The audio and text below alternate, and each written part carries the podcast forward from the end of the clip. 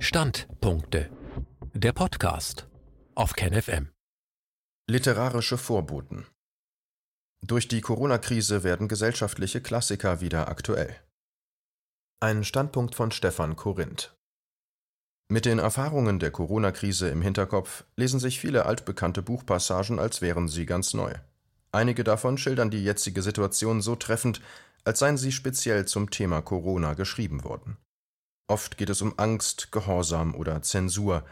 Es folgt eine Auswahl solcher Zitate, die zeigen, dass viele Krisenmechanismen und bestimmte menschliche Reaktionen gar nichts Neues sind.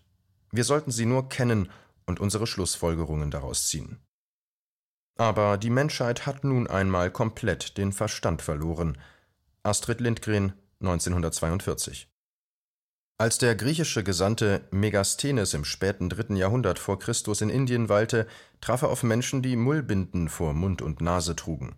Es handelt sich wahrscheinlich um jainistische Asketen, erläutert der Historiker Raimund Schulz in seinem Buch Abenteuer der Ferne über Entdeckungsreisen der Antike.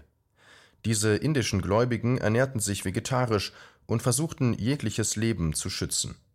Das ging so weit, dass einige den Boden fegten, bevor sie ihn betraten, damit sie nicht auf kleine Tiere traten, oder dass sie Mund und Nase bedeckten, um bloß keine Insekten einzuatmen. Megasthenes erschuf aus diesen Eindrücken die Legende von den mundlosen Menschen, die sich ausschließlich von Gerüchen und Düften ernährten. Die Mundlosen, altgriechisch Astomi, gingen ein in die Liste antiker Wundervölker wie die Einäugigen oder die Hundsköpfigen. Auf solche Völker könnten Reisende treffen, wenn sie in unbekannte Weltgegenden vordringen, so die Sicht altertümlicher Autoren des Mittelmeerraums. Na und? Noch im vergangenen Jahr hätten Leser solche Buchpassagen wie die über die antike Mund-Nasen-Bedeckung wohl schnell wieder vergessen. Solche Geschichten wären zwar irgendwie skurril und erstaunlich, aber ohne Anknüpfungspunkt in der Realität gewesen. Doch heute ist das anders. Ob im Geschäft, in der Bahn oder auf der Straße, die Mundlosen sind überall. Und so springen einem nun ständig Buchpassagen ins Auge, die in der Corona-Krise in einem ganz neuen Licht erscheinen. Manche scheinen menschliche Reaktionsweisen und bestimmte Begleiterscheinungen der Corona-Maßnahmen nahezu prophetisch vorherzusagen, man muss nur Details oder einzelne Begriffe austauschen. In anderen Fundstellen werden bestimmte politische Entwicklungen so treffend analysiert, dass diese Einsichten eins zu eins auf unsere derzeitige gesellschaftliche Krisenphase übertragbar sind. Eine Zitatensammlung. Angst. Zu den Psychotechniken der Angsterzeugung gehört vor allem die propagandistische Erzeugung einer massiven, vorgeblichen Bedrohung, die entschlossen zu bekämpfen vordringliche Aufgabe der Bevölkerung sei. Demselben Zweck einer Verdeckung eigener Ziele und Absichten dient eine Angsterzeugung durch propagandistische Deklaration einer großen Gefahr X, der die Bevölkerung durch einen Kampf gegen X entschlossen entgegentreten müsse. X kann dabei so ziemlich alles sein, was sich irgendwie wirksam zur Angsterzeugung nutzen lässt. X kann also für Kommunismus stehen, für Migranten, Sozialschmarotzer, Terrorismus, Fake News und Desinformation, Rechtspopulismus, Islamismus oder für irgendetwas anderes.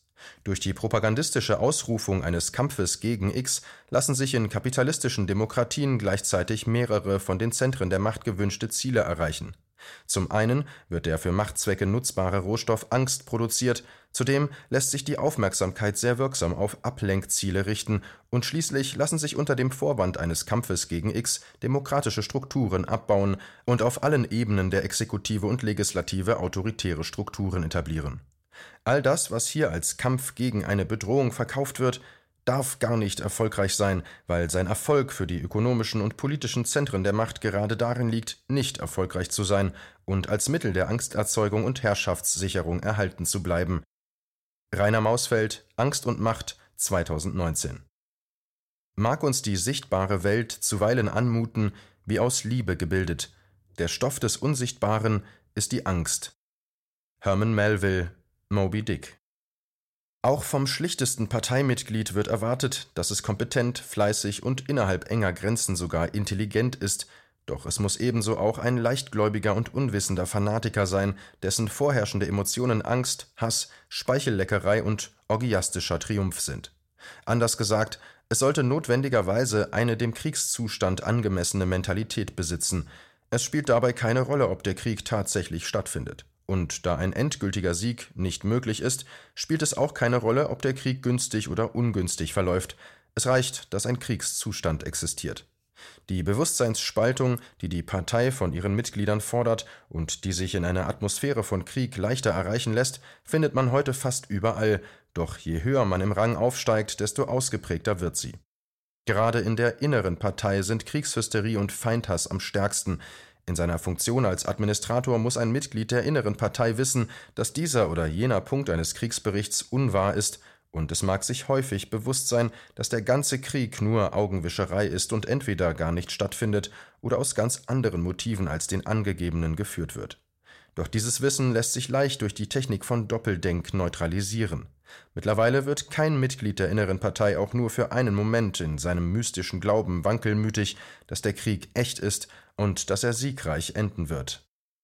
George Orwell 1984 Geschrieben 1949 Medien. Belügen Sie vor allem nicht sich selber. Wer sich selbst belügt und seine eigenen Lügen anhört, kommt schließlich so weit, dass er keine Wahrheit mehr weder in sich noch außer sich zu erkennen vermag und daher sich selber wie auch andere zu missachten beginnt. Wer sich selber belügt, wird sich auch eher beleidigt fühlen als andere. Es ist doch zuweilen sehr angenehm, sich gekränkt zu fühlen, nicht wahr? Fjodor Dostojewski, Die Brüder Karamasow, 1880 die neue Theorie der Biologie lautete der Titel des Aufsatzes, den Mustafa Mond eben zu Ende geschrieben hatte. Er saß einige Zeit mit nachdenklich gefurchter Stirn da, dann nahm er seinen Füllfederhalter zur Hand und schrieb quer über die Titelseite Des Autors mathematische Analyse des Telos-Begriffs ist neuartig und sehr scharfsinnig, allerdings ketzerisch und in Bezug auf die gegenwärtige soziale Ordnung gefährlich und potenziell umstürzlerisch. Veröffentlichung untersagt. Letzteres unterstrich er. Der Autor ist zu observieren. Möglicherweise ist seine Versetzung an die Meeresbiologische Forschungsstation auf St. Helena zu erwägen. Schade, dachte er, als er unterzeichnete. Die Arbeit war meisterlich. Wenn man aber erst Erörterungen von Ziel und Zweck zuließ, nun, dann musste man auf alles gefasst sein. Es war die Art Idee, die leicht zur Dekonditionierung der weniger stabilen Denker der höheren Kasten führen konnte, sie den Glauben ans Glück als höchstes Gut verlieren ließe und stattdessen davon überzeugte, dass das Ziel irgendwo hinter, irgendwo außerhalb der gegenwärtigen menschlichen Reichweite liege, dass der Zweck des Daseins nicht in der Sicherung des Wohlbefindens bestehe, sondern in einer Intensivierung und Verfeinerung des Bewusstseins, einer Erweiterung des Wissens. Was, sinnierte der Controller, womöglich stimmte, aber unter den gegenwärtigen Umständen nicht zulässig war. Er nahm erneut den Füller zur Hand und zog unter den beiden Wörtern Veröffentlichung untersagt einen zweiten Strich, dicker und schwärzer noch als der erste. Aldous Huxley, Schöne neue Welt, 1932. Wir stehen hier vor der Tatsache, dass das Fernsehen die Bedeutung von Informiertsein verändert, indem es eine neue Spielart von Information hervorbringt, die man richtiger als Desinformation bezeichnen sollte. Ich gebrauche dieses Wort fast in demselben Sinne, wie Spione der CIA oder des KGB es benutzen. Desinformation ist nicht dasselbe wie Falschinformation. Desinformation bedeutet irreführende Information, unangebrachte, irrelevante, bruchstückhafte oder oberflächliche Information. Information, die vortäuscht, man wisse etwas, während sie einen in Wirklichkeit von Wissen weglockt. Und wenn ich sage, dass die Fernsehnachrichtenshow Unterhaltung bietet, aber keine Information, dann heißt das nicht nur, dass uns authentische Informationen vorenthalten werden. Ich weise damit auf einen äußerst beunruhigenden Sachverhalt hin, nämlich darauf, dass wir das Gefühl dafür verlieren, was es bedeutet, gut informiert zu sein. Unwissenheit lässt sich allemal beheben. Aber was sollen wir tun, wenn wir die Unwissenheit für Wissen halten? Neil Postman Wir amüsieren uns zu Tode 1984 Masken und Gehorsam Sie gingen einen kleinen Flur entlang, dessen Wände hellgrün gestrichen waren und der von einem Aquariumslicht durchflutet war. Kurz bevor sie an eine verglaste Doppeltür kamen, hinter der man sonderbare Schattenbewegungen sah, ließ Taru Rambert in einen sehr kleinen Raum mit lauter Schränken an den Wänden eintreten. Er öffnete einen, nahm aus einem Sterilisator zwei Mullmasken, gab eine Rambert und forderte ihn auf, eine umzubinden. Der Journalist fragte, ob das etwas nütze, und Taru verneinte. Es erwecke aber bei den anderen Vertrauen. Albert Camus Die Pest 1947 Laurie kam gerade rechtzeitig zum Beginn des Spiels. Es war das zahlenmäßig stärkste Publikum des Jahres, und Laurie brauchte einige Zeit, ehe sie Amys blonden Lockenschopf auf den gut gefüllten Rängen entdeckte. Sie war schon halb hinaufgestiegen zur obersten Reihe, wollte zu Amy hinüberlaufen, als jemand ihr zurief Halt. Laurie blieb stehen und sah Brad auf sich zukommen. Oh, Laurie, ich habe dich von hinten gar nicht erkannt, sagte er. Dann vollführte er den Gruß der Welle. Laurie stand da, ohne sich zu rühren. Brad zog die Augenbrauen zusammen. Los, Laurie, du brauchst nur zu grüßen, dann darfst du hinaufgehen. Wovon redest du eigentlich, Brad? Das weißt du doch. Vom Gruß der Welle. Du meinst, ich darf nicht auf die Tribüne, solange ich nicht grüße?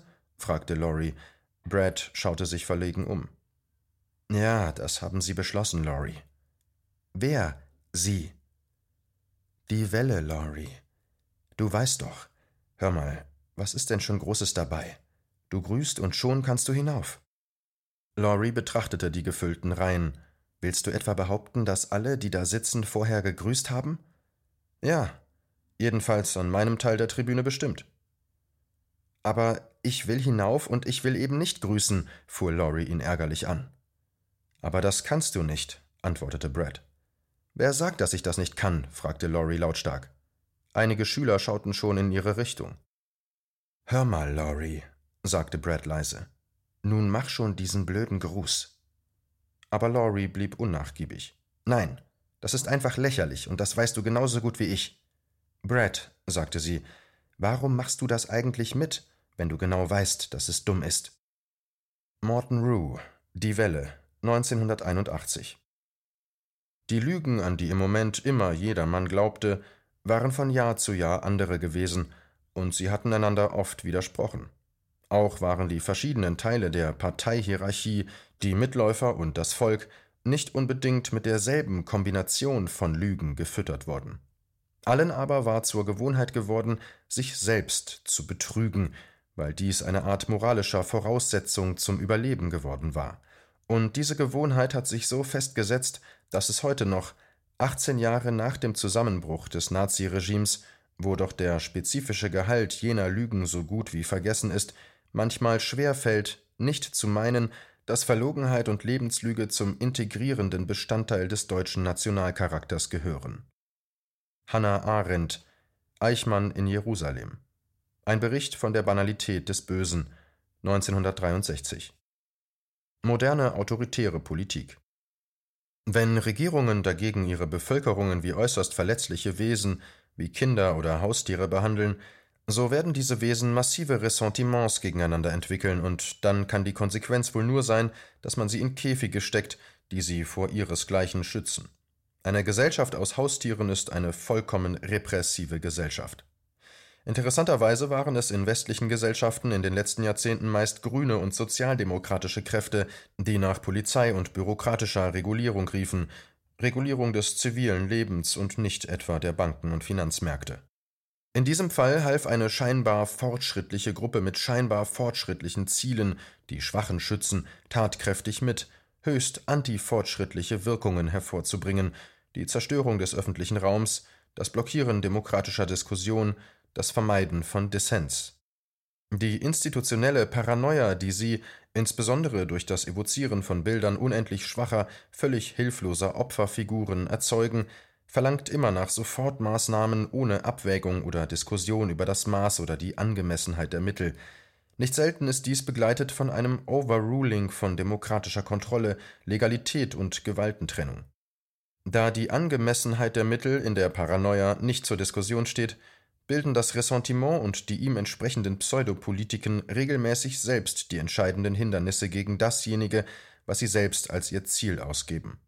Gesundheitsreligiöse Politik vernichtet nicht nur vieles andere, sondern verhindert sogar auch noch Gesundheit selbst.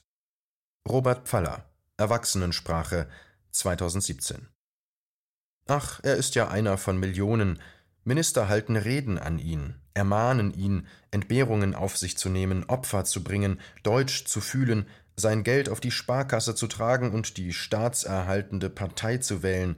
Er tut es und er tut es nicht, je nachdem, aber er glaubt denen nichts, gar nichts. Im tiefsten Innern sitzt es. Die wollen alle was von mir, für mich wollen die doch nichts.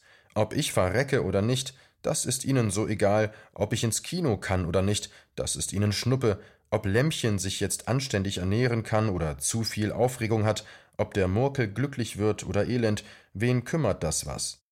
Aber das sage ich dir, mir soll noch mal ne Regierung kommen mit Gemeinsinn und Opferbringen und Volksgemeinschaft. Ich lach gut, die denken nur an uns, wenn's Opferbringen heißt. Hans Fallada, Kleiner Mann, was nun? 1932 Debattenkultur Das größte Unglück, die Wurzel alles späteren Übels war der Verlust des Glaubens an den Wert der eigenen Meinung. Man ging davon aus, dass die Zeit, in der man den Eingebungen des sittlichen Gespürs folgte, vorüber sei, dass man jetzt mit der Stimme der Allgemeinheit zu singen und nach fremden, allen aufgezwungenen Vorstellungen zu leben habe. In wachsendem Maße begann die Herrschaft der Phrase. Diese Verirrung der Gesellschaft war allumfassend und ansteckend. Boris Pasternak Dr. Chivago, 1957 Was ich in meinem Leben am meisten bedauere, ist meine reflexartige, unkritische Unterstützung dieser Entscheidung. Ich war außer mir vor Empörung, ja, aber das war nur der Beginn eines Prozesses, in dem meine Gefühle, meine Urteilsfähigkeit vollkommen außer Kraft setzten. Ich nahm alle von den Medien kolportierten Behauptungen für bare Münze und betete sie herunter, als würde ich dafür bezahlt. Ich wollte ein Befreier sein, ich wollte die Unterdrückten retten. Ich übernahm die Wahrheit, die zum Wohl des Staates konstruiert wurde, was ich in meiner Inbrunst mit dem Wohl des Landes verwechselte. Es war, als sei jedwede politische Haltung, die ich entwickelt hatte, in sich zusammengebrochen. Das online erworbene, gegen die Institutionen gerichtete Ethos der Hacker und der apolitische Patriotismus, den ich von meinen Eltern übernommen hatte, waren von meiner Festplatte gelöscht worden und nach dem Neustart stand ich als willfähriges Instrument der Rache zur Verfügung. Am beschämendsten ist die Erkenntnis, wie leicht diese Transformation vonstatten ging und wie bereitwillig ich sie willkommen hieß. Edward Snowden Permanent Record 2019 Dies war ein Beitrag aus dem Rubicon Magazin für die kritische Masse